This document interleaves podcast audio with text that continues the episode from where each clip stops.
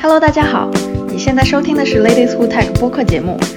Ladies Who Tech 是中国最大的科技女性社区组织，同时在东南亚和北美也设立了分部。我们的线上活动以促进不同行业、不同资历、不同国家之间的知识交流与社群建设为使命。欢迎来自全球科技领域各行业的女性分享她们的项目经验、知识和观点。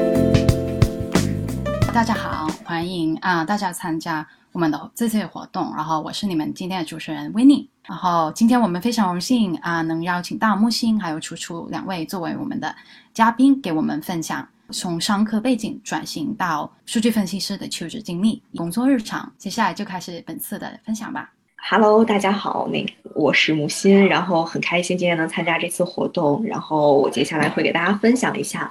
呃，从商科到数据分析转型的这个过程。今天的这个我准备分成这四个部分给大家介绍。第一个呢，就是我自己先做一个简单的自我介绍以及我的历程。第二个呢，就是在转从商科转型到数据分析呢，你要去学一些什么和要去考一些什么东西。第三个就是我现在每天日常的工作。第四个呢，就是我们现在很火的这个话题，有很多人从数呃各行各业转到数据分析，那到底要不要去做这件事情？呃，首先呢，我先做一个简单的自我介绍。嗯，我的本科呢是在东北财经大学读的国际市场营销，在毕业以后呢，去了一家市场部做了一年的实习。在这个期期间呢，我也会觉得我更适合市场营销这个方向，所以在出国到加拿大读呃研究生的时候呢，选择了市场营销这个小的方向。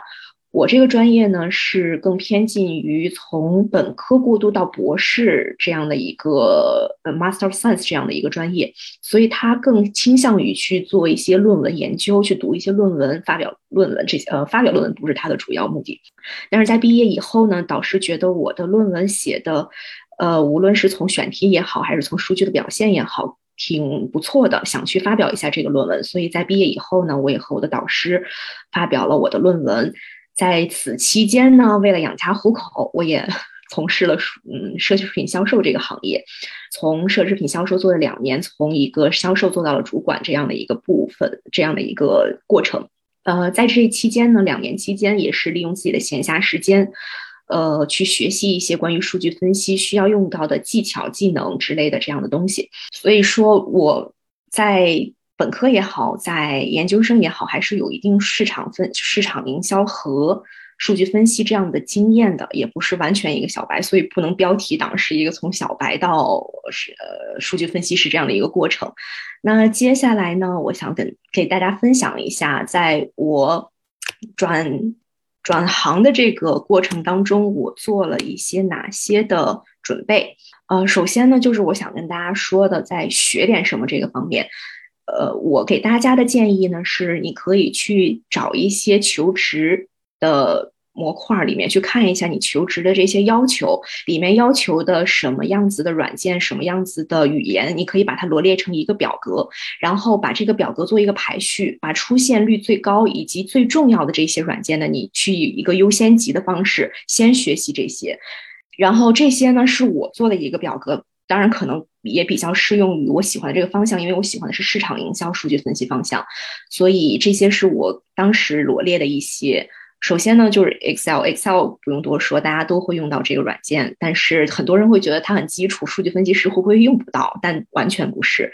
Excel 它有很多很强大的功能，大家也可以通过各种各样的途径去学到。其次呢，就是 Power BI，Power BI 我想和 Tableau 一起跟大家讲，这两个呢都是数据可视化的一个软件。呃，我觉得在北美市场上，Power BI 要比 Tableau 的受众更广，也就是说，很多公司会选择 Power BI。所以我当时的经历是，我先学了 Power BI，然后 Tableau 只是有了一点点简单的了解。呃，Power BI 更它的更倾向于说是你把数据整理的很好，然后它在前期工作上做的会比较不错，在它的数据呈现上，它不如 Tableau。酷炫，但是在北美这个市场上，可能用户体验也好，还是从接受度也好，我觉得对于数据可视化的酷炫程度没有要求那么高，所以 Tableau 还是一个更多公司会选择的这样的一个软件。其次呢，可能是它对于各个公司来讲买它会比较便宜吧，因为它毕竟是 Microsoft 旗下的。呃，其次呢就是 SQL，SQL 它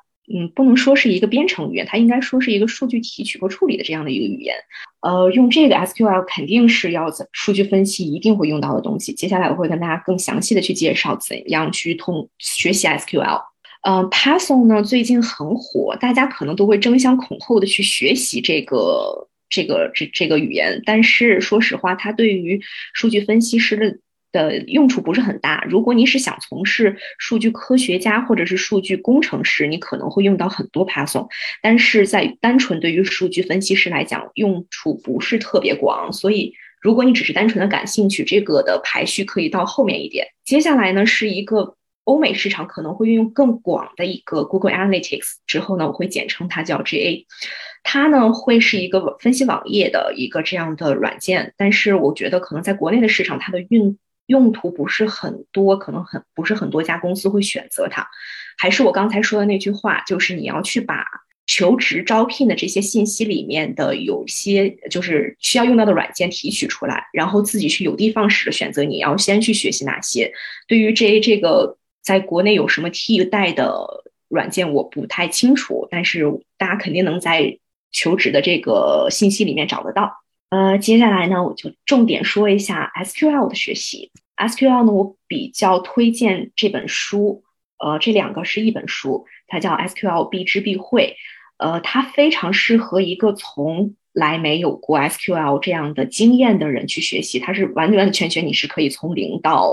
嗯，可以到入门或者是中级这个水平的一本书。我为什么放了两张图在这儿呢？一个是英文版本，一个是中文版本的。这里就是很重要的一个信息，就是如果你要想学习这些语言也好，呃，还有这些技术也好，你一定要学习你将来工作要用到的语言。比如说，你要是将来在工作中用到是英语，你一定要学习英语的。如果要是用中文，你可以学习中文的，因为这影响了你将来和你同事、和你客户，还有和你领导沟通的这样一个效率。所以还是选择你将来会用到的语言会更好一些。SQL 这个部分呢，有一个嗯网站大家一定比较熟悉，就叫 LeetCode。然后它在国内也有这个这个网站，它是一个刷题的网站，可以刷 SQL 题，也可以刷 Python 的题。呃，这个在之前的彩排呢，楚楚也跟我聊过，我们俩都普遍觉得这里面的题，无论是简单、中级还是高级，它的题型其实难度。有一些大，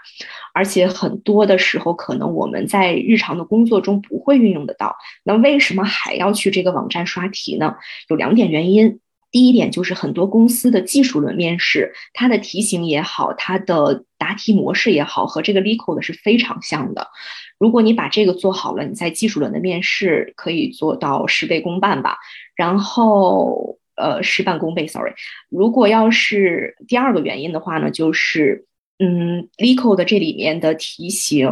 你可能不用说哦这么难，我全都会，全都知道。但是你在将来的工作中，你可以回想到，哦，原来 SQL 还可以用来做这些东西，我还可以运用 SQL 去解决这样的难题。你有一个这样的印象，在对于你将来去从事工作中碰到的难题，去处理这些难题，会有很大的帮助。这是刷 Leeco 的这样的一个呃原因。然后其次呢，就是怎么去刷 Leeco。我个人比较推荐的方法呢，是你刚通过刚才读完那本书，然后有了一个了解以后，你去用 Leeco 的去写一些语句。在这里面呢，你每每次答题的时候，你先用自己的逻辑、自己的想法去写，然后去 run 一下这个语句，看看你答得到的结论是不是对的。如果如果实在是想不出来的话，可以去看那个解决方案。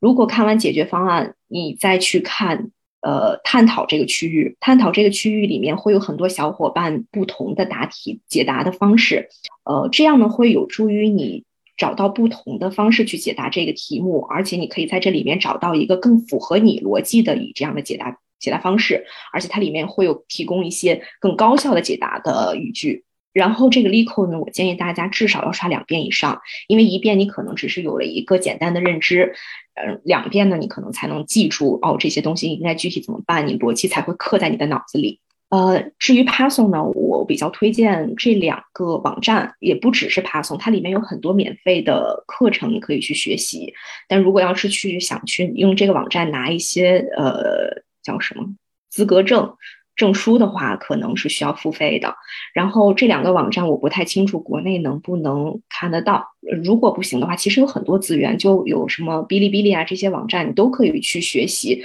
都可以去了解你想要学的所有的技能，资源是无限的。然后接下来的这部分呢，在考证和学习，它其实是密不可分的一个过程。这里面呢，就提到了我刚才提到的非常重要的 Power BI。呃，Power BI 我是用这个呃，这叫什么资格资格证的这样的一个东西去学习的。它之后呢，就是它是 Microsoft 它会给你一个证书，但是在这个证这个证书考试呢，它是收费的。但是之前的课程呢，它是免费的。这个免费的课程里面还涵盖了一个模拟器，你可以去模拟练习你。Power BI 实操的一些东西，所以这个我非常推荐你从第一节课上到最后，哪怕你不考证，你会对 Power BI 有一个非常全面的了解。你这个课程一定要上一下。然后其次呢，就是 Google Analytics，呃，这个你也是一样的逻辑，就是先去学习一些它网站上提供的免费的这些资料，然后你再去考虑考证的事儿。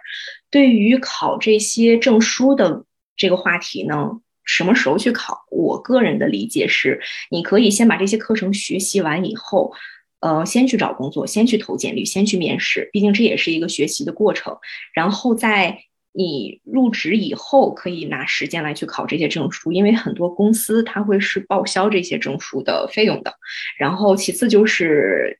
嗯，我觉得证书对于你找工作有帮助吗？但是没有那么大。嗯，如果你有这个证书肯定更好，但如果你比较着急去找工作，何不先入手先找工作，然后证书再放放后面？这个是我个人的经验。大家要是有不同的看法，大家可以按照自己的节奏去做。接下来呢，就是我每天的工作，因为我刚入职现在的银行两个多月，所以银行它是一个非常庞大的体系，每一个人的分区都比较，每一个人的职责都非常非常的细化的很清楚。呃，像很多人可能负责数据的整理啊，很多人负责什么数据科学家、数据工程师、Power BI、GA 这种东西都不一样，每一个人负责每一个模块。我现在的工作呢是整理数据，然后根据各个部门的要求去做相应的分析。然后汇总报告，呃，接下来呢，楚楚会更多的给大家介绍数据分析师具体的工作都有什么。这里我一笔带过，抛砖引玉一下。嗯，最后一个呢，是我今天觉得想重点跟大家分享一些的东西，就是要不要去做数据分析。首先你要问自己两个问题：你热爱吗？你适合吗？这个问题也是我在做就是想转型数据分析的时候问我自己的事情。呃，首先你。热不热爱这个问题很好解决，就是可以自测一下。比如说，你可以学习一个 SQL，或者是学习 Power BI。你在学习这个的过程中，过程中你是真的能坐在电脑前一天，然后研究这个事情，你非常的热爱，非常的感兴趣，还是当成一个我必须要去做的事情，强迫自己去坐在电脑前去看这个视频去学习？呃，如果要是前者的话，我觉得你会比较热爱这个；如果要是后者的话，我非常建议你要不再考虑一下，你真的是不是热爱这个行业？因为工作它占据了生活中挺大一部分时间。如果你对这个在前期的学习过程中已经有了一定的排斥，那么在之后的工作中也会给你带来很大的困扰。因为在最近在很多社交媒体上，很多人都会分享说。从会计啊，或者从医生啊，从生物科学转到数据分析，但有很多人在做了一两年以后就中途放弃了。工作这个事儿呢，还是要有一个职业发展的，所以你要前面的话搞清楚自己的兴趣、兴趣爱好，你才能更好去从事将来的工作，以及做你长期的一个职业规划。第二个就是你真的适合这个专业吗？我相信，其实数据分析不是一个对你的数学呀、数字啊要求很高的，但是它对于你的逻辑能力是有一定的要求的，而且它在工作过程中，工作过程中呢是大部分时间是自己去研究数据，然后自己去做这样的研究报告，自己去做一些自己呃根据客户的需求。的一些东西，但是还有一部分时间呢，是要去跟顾客要需求，根据顾客的需求的改变而改变你的研究方向。嗯，其次呢，就是跟其他的同事或者是其他的部门去要一些辅助的材料，以帮助你完成你的工作。还有就是向领导汇报。它是需要一个实时更新的工作，所以你要是有一个这样一直学习下去的愿景，以及呃与时俱进的这样的一个状态的话，我觉得你会很适合。如果要是觉得可能是很多事情想一劳永逸，在工作当中，比如说碰到了一些什么问题，你不想去解决它，我觉得这样的好麻烦，会给自己造成一定的焦虑的话呢，我觉得可能它就不是很适合。那么，我觉得大部分人对于今天能听讲座，或者是之后会搜到这个这个分享会的人，大家应该都是已经感兴趣，而且已经觉得自己适合的。那接下来呢，我就跟大家分享一下我在求职过程当中以及求职之前的一些小的建议吧。呃，我觉得求职之前，首先你无论是刚毕业的学生也好，还是已经在其他的行业发光发热一段时间，想转到数据分析这里这个行业的人也好，首先都要做一个自己的小项目。这个小项目可以是什么呢？可以是学生时期的一个 project，也可以是你在工作当中能拿到的数据，然后用这些数据自己根据自己学习的这些软件。做的一个小项目，我拿我自己举个例子，我在做销售的时候，肯定是可以拿到销售的数据的，呃，所以在这个时候呢，我就可以用销售的数据去做一些小的分析，比如说非常简单的我们的 KPI 呀分析，或者是你可以拿你现在今年或者是这个月的数据，预测一下下个月或者是明年的这个销售的额度，这样可以给你部门也好，给你的自己或者是你同事定一个目标。这个都是可以做到的事情，然后为什么要准备这个小项目呢？就是，呃，如果要是你真的没没有项目，或者是没有数据可以得到的话，你可以自己在网上去拿到一些数据，免费的，比如说某某某公司的销售，呃，数据啊，或者是 COVID 的数据啊之类的，然后自己就手把手自己教自己，自己去真的，嗯，从事一下这个各个软件的操作，然后把。数据放在里面，真正得真真正正得到了一个结果。这个的目的呢，是你在面试的时候可以跟面试官去聊你曾经做过的这个小项目，哪怕是自己虚拟做的一个小项目也是 OK 的。这样呢，就是能给。面试官一个印象是 OK，我是真的想去做这个事情，所以我会利用我自己手头所有的资源去做一些数据分析相关的事情。然后在这个时候呢，面试官可能也会根据你刚才的这些回答去，呃，刚才的这些陈述去问你一些问题。所以你一定要亲手做过这个事情，你才能回答得上来这些他问的问题。但如果你没有回答得上来的问题，也不要着急，这个太正常了，因为在。工作当中，你也会碰到很多棘手的事情，是你当时不可能用自己所所有的知识去完成的。这个时候要做的事情是什么呢？要把这个问题记下来，在面试以后呢，以邮件的形式回答给你的面试官。呃，这个就是需要你在面试以后呢，去自己做一些研究，自己去网上找一些相关的资料去回答这个问题，然后晚上整理好了以后，你可以发给你的面试官。这样一是可以让他觉得。OK，你是非常有主观能动性要加入我们这个公司的，你是愿意学习的。第二就是我刚才说的，其实，在工作日常我们的工作中也会遇到形形色色的问题，是我们当时不会的，我们也需要去了解一些其他的资源，去帮助我们解决我们当前棘手的问题。所以，这个解决问题的能力也是面试官非常看重的。如果你能做到这一步，我相信你已经比。百分之八十的其他的面试者会更有优势，也会更吸引面试官的眼球。那最后呢，也祝愿所有想转型的小伙伴们可以成功上岸，然后在自己的领域上发光发热。好的，感谢木星。然后接下来我们啊，请楚楚来。Hello，大家好，呃，我叫楚楚。呃，我本科我也是本科研究生都是商科背景的，然后我本科在广东财经大学读啊经济管理，然后去来了加拿大读了康呃 MBA，然后因为在加拿大我们呃读的这个项目之中呢就已经有一些实习，所以呃我的求职过程就跟那个木星相比就不值一提，我就。啊，直接说一下我的工作，因为我在这个做这个工作，呃，在这个数据分析，我第一年做的是 market research analyst，也是就是市场数据分析，就是木星刚才说的 Google Analytics 呀，啊，有一些 market survey，就是市场问卷的那些数据的统计。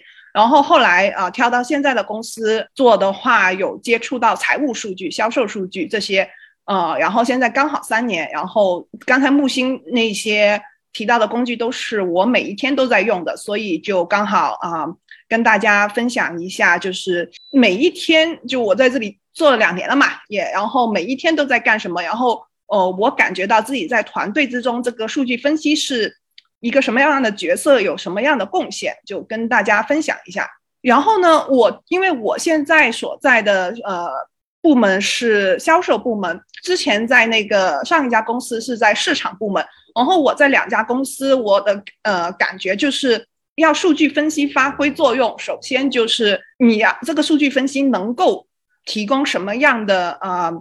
就是行动上的建议，就是你这个。不能只是说我给你一个 KPI，我给你一个统计，其实这样子的话，嗯，没有太大的意义。但是呢，这个数据分析这个工作能不能发挥意呃发挥作用呃，其实我觉得也跟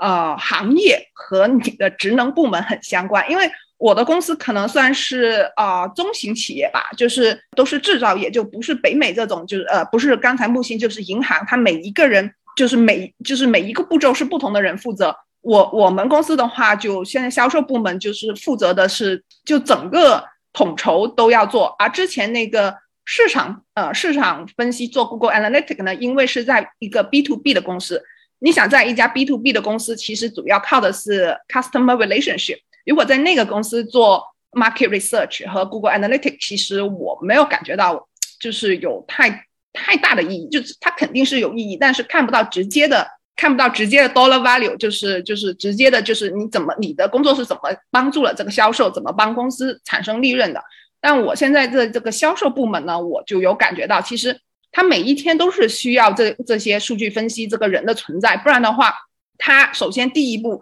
就是定价策略，就是销售策略，这个也是我们啊销售部门做的事情，因为我们知道它的成本，然后我们知道它有哪些客户，然后呢。呃，我们这个销售团队大概需要管理公零售商，呃，四保守估计四千四千家门店。OK，我算它四千家门店，然后我们想有一百个主要的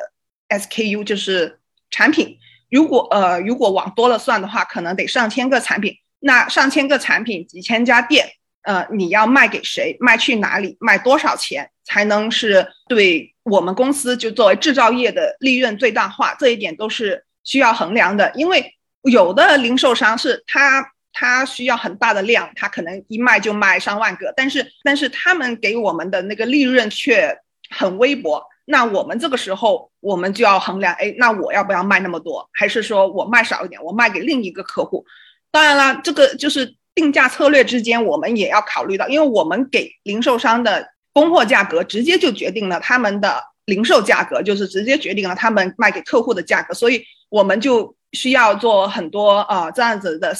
叫什么场景分析 （scenario analysis），就是每一天都要呃每一个新的客户啊，每一个啊或者旧的客户新的项目、新的产品都要去啊去去研究、去分析，就是有一个大概的数字，就是估值在那里。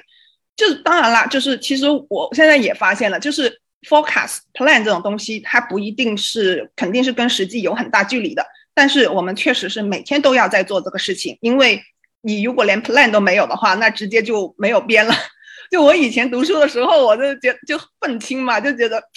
这些 plan 和 forecast 有什么意义哈？variance 谁能预测到这个新冠的情况，对不对？谁能预测到新冠这个疫情一来，有的行业就哗啦啦那个销售就涨上去了，有的就啊，例如啊建筑行业啊、家装行业就受新冠就涨了，涨得啊不知。哪里去？然后你旅游就跌了，你怎么分析都没有用。是的，这种事情是没有办法控制、没有办法分析的。但是数据分析的意义还是存在的，就是它每一日你要怎么去去去假设、去决定你要你的所有的策略、销售策略，这个是第一点。然后呢，呃，因为我们是供货给零售商之后，就是不是说哦，我定完价、签好合同，我们。完事了，我们还要管接下来每一天的啊他们的销售，因为我们除了那个，因为就是我刚才说的那个是看到了成本，看到了客户的利润啊这些数据，然后我们还看那个 POS 的数据，POS 的数据就是零售商的数据，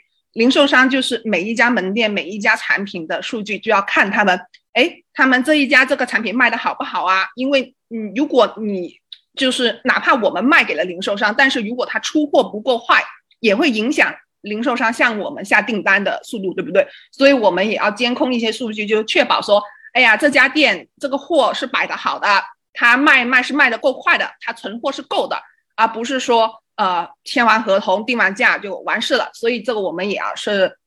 也是接触到了部分零售商的数据，就是刚才说的那个是。啊，制造商就是成本、利润、客户这些数据。然后现在我说这个 daily operation 就日常经营的话是 POS 的数据，就是啊零售门店和产品关系的这种数据。所以我们也要管这些，嗯，然后也要看那个零售商，就是每一家门店哪一家门店退货有没有特别多。其因为我也是干了这个才，我才知道，就是很多零售商其实跟供货商之间是一种强烈的博弈关系。有的时候，呃，那种那些零售商就会用啊退货给供应商的方法去啊去去去消耗掉他们的存货，这样子他们的账面就好看了，那我们的账面就不好看了。我们站在公站在公司站在制造商的角度，我们就觉得这样不行了，对吧？所以我们。肯定是要用数据去监控他们的情况，而且一定是要用大数据。如果是 Excel 的话，你根本就没有办法去处理，就是说每一周，呃，每呃这么多家门店、这么多产品的数据。然后呢，除了日常经营之外呢，我们还要啊处理这个就是就 performance analysis。这个 performance analysis 呢，就是结果分析。这个应该是如果你们学习 Power BI 或者学习 Excel 在呃，我不知道我在 YouTube 上搜到的教程或者案例的话，应该是大部分都是结果分析，就是这个结果就啊，就你看到那个图，就是这是一个循环的过程，然后结果就是很重要，就是我们付出了那么多的人力物力，那我们实际上得到了什么样的结果？我们这个结果跟我们计划的，或者说我们跟去年同期同期有没有什么差别？例如，就是你哪一个，就是每每一个 KPI 都都不是。单独存在的，OK，我告诉你啊，这个产品卖了一百万，这个一百万是没有任何意义的，你必须要有一个比较才有意义。但是你怎么的比较才有意义？你是跟上一个月比，上一个月可能有 seasonal 啊，可能有一些季度的 variance，就是季度的起伏波动。哎，那我这个月比上一个月降了，是不是合理呢？因为暑假大家都出去玩了，大家都不想买了。或者是说这种周期性的波动，那你可能不应该跟这个比。那跟去年比合不合理呢？也不一定哦，因为去年的话，嗯，可能啊，为什么就是有新冠这个影响？那今年是有什么样的变化？然后，那你要不要跟计划比？跟计划比呢，经常也有一些结果，就是说，哎呀，好像比计划差了很多，或者比计划多了很多。呃，就是。这个比只是一个结果，比完那个结果，我们还要去去解释它这一部分才是最重要的，也是为什么啊那些人啊，就是为什么公司那些销售啊那些大佬需要我们这些数据工具人的存在，就是说你要告诉他们，呃，OK，我们发现了这是这个结果，那为什么会有这个结果？呃，而且这个结果的分析最好能够落到细处，就是。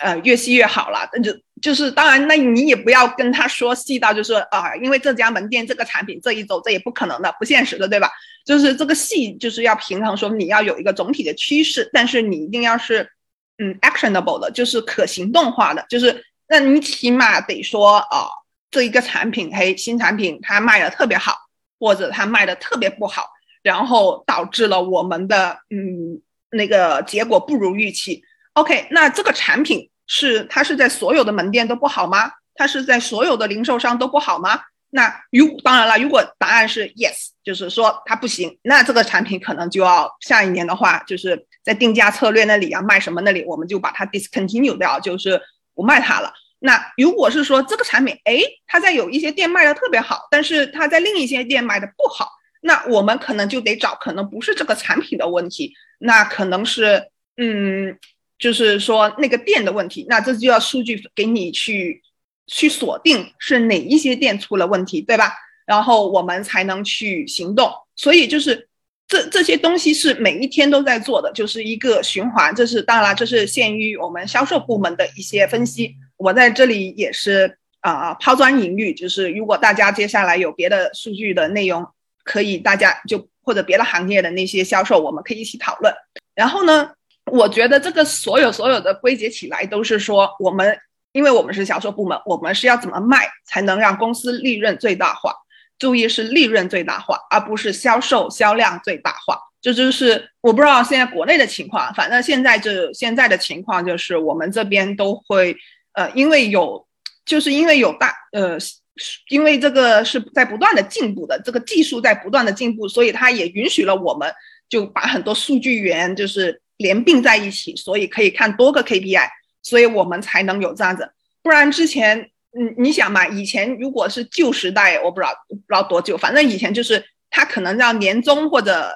过了六个月或者过了半年，他才能呃过了一年，我们再回头看，才能看到这个产品，就是从零售商那边反映过来给我们情况，我们再最后再看我们的账面，我们的会会计账面才能发现，哎呀，这个产品不行呀，没有给我们很大的利润啊，对吧？就是可能这个周期就很长，但是因为有这个大数据的这些工具，就是 SQL 有 Python 也好，Power BI 也好，就才能让我们说看到说。怎么样？这个产品就是怎么卖，卖哪什么才能让我们的利润最大化？这个我觉得呃，就是也是越来越复杂。但是呢，我觉得这个很有意思，就是呃，所以这个也是要看啊，就是刚刚才木星他说你要考虑你自己喜不喜欢这个工作，就是因为真的呃，就是。嗯，你每天都要干着它，如果你不喜欢的话，这个生活也太痛苦了。所以就是说，因为我我觉得我对就是这个问题还是感觉挺有意思的，就是你有很多个元素，它就跟凑一部拼图一样，就是怎么把这些元素合并整合，然后再研究它，然后才能得到一个你最理想的结果。当然，这个最理想的结果也是不一定，有时候我们也不一定追求利润最大化，我们有时候也会就是看。看一下竞争对手的情况，有的时候有些产品它没有什么利润，但是还是要卖，就是你要抢占市场份额，这些都是就是我们的数据分析是服务于呃公司整个的经营策略的，就是所以它每天都要变化，就像木星说的，这不是一个一劳永逸的工作，它随时都要在变。OK，那就是我这个就啊说了一下啊，对，就是说那我们刚才也说了。在这个呃日常工作中，我们要怎么去服务公司的策略？因为我是也是商科背景的嘛，我就说呃，然后就嗯看刚才从销售之前的定价策略，然后销售经营，然后再到结果分析，对吧？就我们说是去服务他们，那刚才那些说的是我们的应用场景和我们的目标，那我们要用什么工具去更好的应用呢？就是啊，刚才木星已经说了一些学习的资源，我就不再多说。呃，我就说一下，我在这两年的使用下来，对不同的工具是有不同的侧重点的。首先，就像我刚才说的，Excel 的话，它是不适合处理大数据的。就像我之前面试也是一家就是本地最大的电信公司，我我听到就是他们说自己是大数据，因为我跟我觉得电信公司嘛，你想肯定是大数据。结果呢，他们那个 BI 部门然后一直在问我 Excel 的问题，提都不提 SQL。就一直说他们的 Excel 很复杂呀，问我有没有那个耐心去维持、去 maintain 那个 Excel 的 formula 啊那些东西。我听了，我说可以，可以，我当然可以。但是我其实内心就已经有点，我也不想去了。可能他也看出来我的内，首先 Excel 是处不适合处理大数据的，我这是我个人的感受，因为 他这样子你会在那里。你等一个步骤，你可能等它 run 个一个小时，那不现实。所以我觉得，但是 Excel 呢，它是也绝对不会被废弃的。就是为什么？因为它我们要做刚才那种刚才说到那个定价策略的时候很重要。为什么很重要？就是你要它的那个公式，Excel 的公式很方便，而且它可以迅速的对于你不同的假设做出调整，而且它也适合多人协作。它适合我们再拿去跟 sales 那边，就是没有任何 Power BI、没有任何呃数据经验的那些人，你要去跟他们沟通合作一个项目，就因为你的 scenario analysis 就是你的分析是基于很多来自不同数据源的假设、不同的人的假设的话，因为他们也会根据你 run 出来的结果改他们的假假设的，改他们的 variable，所以 Excel 是我觉得这是一个最好的方式，就是 scenario analysis 和 PNL 的。呃，运用，然后呢，我觉得接下来真正用呃大数据的呢，其实是 Power BI 和 SQL。那其实 Power BI 和 Excel 一样，就是是一个更倾向于就是展示的那个功能了。然后呢，Power BI 的我觉得它最适合运用的就是日常报告的自动化，就是那些每一周、每或者甚至每一天或者每一个月，它其实是同样的内容，但是它都要更新更新。OK，下个月又更新了，下一周又更新了。这种情况呢，就是我觉得 Power BI 是最适合的。呃，确实是很方便。省了巨多的时间，不然的话，天天在那里啊做那种数据女工处理报告的话，都没时间做数据分析了。然后另一个呢，就是我觉得 Power BI 呃很方便，很方便的一点就是多维度和多指标的分析。就是刚才木星也说了，他就是做后面的数据处理的那个工作。但是我不认为说，当然 Power BI 在那个视图运用上肯定是没有 Tableau 酷炫漂亮，但是我觉得 Power BI 很强大的是它的计算功能。它的计算功能就是 DAX 的，就是 DAX 这个，呃，大家自己回去搜，就是这个计算功能是很强大的。我我感觉就是我就是靠着这个 DAX 的功能，然后呃算了很多复杂的指标，然后得到了公司的认可。就是因为就像刚才说的，你几千家店再乘以一百个产品，你想这个数据量，你再乘以每一周，你每一周你的数据量都是在增长情况下，我觉得嗯，Power BI 是相对是一个比较合适的选择。而且它那些呃公式算好了之后，它可以多个维度、多个指标去联动，然后你有 OK 有很多个假设。我想我先想，我看这个产品是不是在所有的客户都有存在着问题？那我点一下就立马看到。那我反过来，我针对这一个客户看这一个产品是不是这一个客户他卖了五十个产品，那他是不是所有的产品都有问题？或者是说换一个角度，就是一家店。对多个产品还是一个产品？对多家店，就是这种多个维度，然后多个指标，那就是你的销量、你的销量、你的价格、你的利润，呃，你的周期、你的存货，就是所有这些指标你都可以放在一块。我觉得这个放在 Power BI 是很方便的，放在 Excel 里面，呃，我觉得不太方便。个人，嗯，当然也有 Excel 高手的那些，可能呃呃也欢迎指正啊，欢迎那个反驳我的观点。然后 Power Query 和 Power Pivot，我只是提一下，就是说它其实是 Excel 和 Power BI 背后的工序，就是像你炒菜之前你要切菜，对吧？你要清洗一下这些菜呀，你要切一切，就是呃，如果有需要的话，就自己去呃去搜索去学习。然后我想说，万一你们在面试中或者在求职信息中看到说要有这两个工具，千万不要慌，OK？花一天时间，你们就可以学到了。然后，嗯，anyway，就是学到一个你觉得其实你也不是对他一无所知，应付一下面试的程度，我觉得百分之八十是没有问题的。所以就是提一提，你们要学就去搜。然后呢，SQL 刚才那个木星也说了，就是是所有人数据分析的起点。而且我这个虽然嗯不需要像 LeetCode 那么难的题，但是嗯就基本的那些筛选啊啊。逻条呃，就是计算逻辑啊，那些是要很熟很熟，然后熟到就是你看到那个你你看到一个业务问题，你要把一个业务问题给具体化，变成了一个 SQL 的问题，这就是我们日常的工作。然后呢，而且我觉得它为什么是一个起点，就是它那个逻辑，就是它不仅是几个语句，它背后的逻辑就是，我觉得就是数据分析最基础的。如果这个觉得很不没有兴趣的话，真的没有必要勉强自己。可能你的天赋在别的地方。然后呢，Python 就是它是加分项，没错。但是呢，我我学 Python 的时候，我是把它当成一种逻辑思维去学的。我觉得这个对商商科背景的人是一个很好的补充，就是你要理解他们的那个思维方式。然后呢，我觉得学了 Python 之后，我跟 IT 的人沟通的那个。就沟通起来更方便了，而且说句不好听的，我们要数据分析，我我们我因为我们要经常跟 IT 提需求，那我就会就是你要学一学 Python，就是你可能不需要用它，但是你知道就是呃有时候 IT 跟你讲那些话是真是假，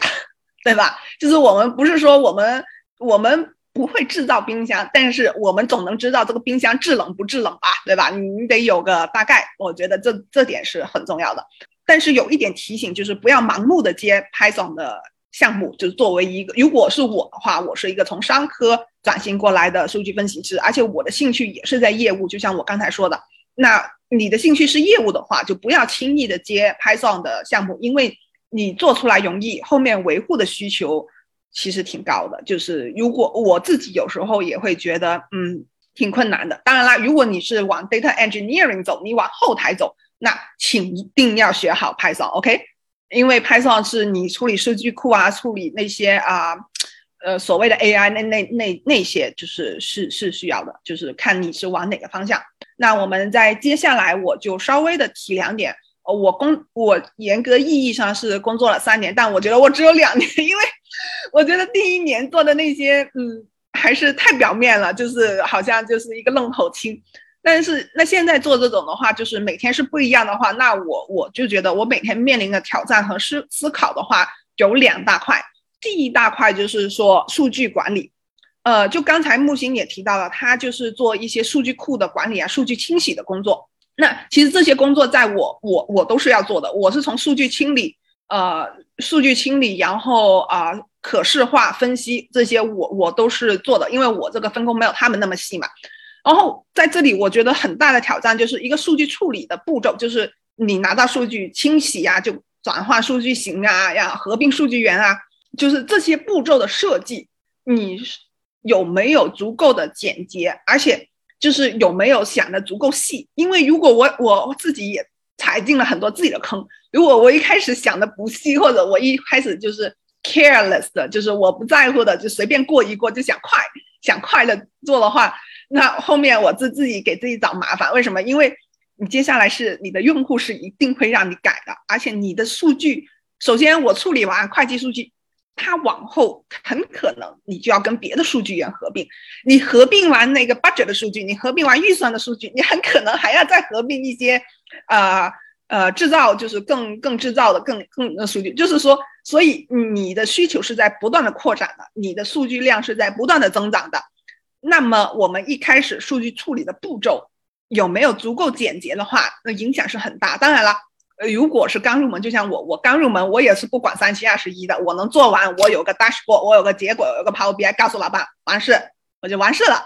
但是呢，当我做了两年之后，我就会发现了，你很多就是你你你你日常工作中面临的那个业务中主要的问题也一二三，主要的问题也是一二三。但是我们用数据用了大数据的工具之后，我们可能把一这个问题再深化一下。然后再把二这个问题深化一下，再把三这个问题再深入分析一下，然后又绕回来，又又绕回来这个一这个问题了。因为我也经常发现，就是啊，你经常会绕回来，或者是说一这个问题，OK，我们现在在这一个部门解决的很好，因为我们有很多个产品，呃，很多个品牌，我们在这个品牌做的很好，然后接下来就会有人要求你去做另外一个品牌，其实就是说这是一套，就是你你当时设计的流程是不是可以复用？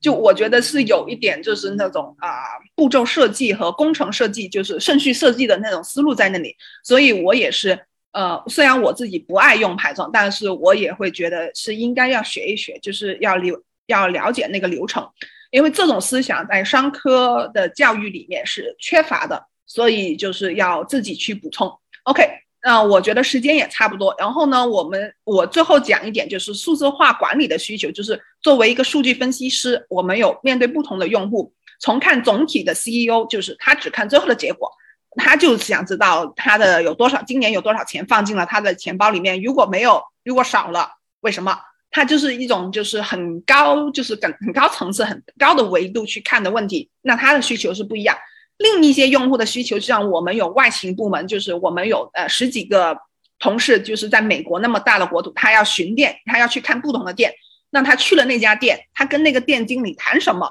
啊？那他这需要需求就很细了，他要在知道这家店这些产品有卖了哪些产品，卖的好不好，为什么卖的不好，他要跟呃跟那个店的经理沟通。那他这就是两个不同，呃，就是不一样的用户，然后不一样的需求，甚至我们自己，我们自己作为数据分析，我们也是一个用户。就我现在有有的时候，我就觉得有些 Power BI 那些设计的太多太复杂了，就是终端用户就 CEO 他们可能肯定不爱用他们，但是我们分析小组，就是我们这几个做数据分析，就是负责回回答别人问题的人，哎，就觉得很爱用，因为我们就点一点，我们就。给答案了，然后下次又有一个人问你问，我又立马点一点，我们又不用重新再开始。哎呀，下载数据，然后搞 Excel 一层一层的搞起来了。那就是说，嗯，不同的用户有不同的需求，那么我们在设计的时候就要考虑这些点。但我现在没有经验分享，因为这也是我刚面临的一些挑战和思考。但我希望也是抛砖引玉，就是说大家除了啊，就是光看工具之外，我们也要看到这一些啊理论上的东西和一些当然下面的报表设计总体对应细节，其实就是对应我刚才讲的问题，就是不同的任务它有不同的需求，你要怎么去满足他们？呃，就是这就是我最近面临的一些挑战和思考。那我觉得我今天的分享也到此结束了。非常谢谢楚楚还有木星，非常谢谢很精彩一次活动分享。感谢大家的收听。如果你喜欢我们的内容，你可以在微信搜索 Ladies Who Tech Digital，关注我们线上活动的公众号。欢迎大家留言评论与我们互动。希望大家把我们推荐给朋友们，帮助我们把知识和女性力量传播给更多的人。我们下期再见。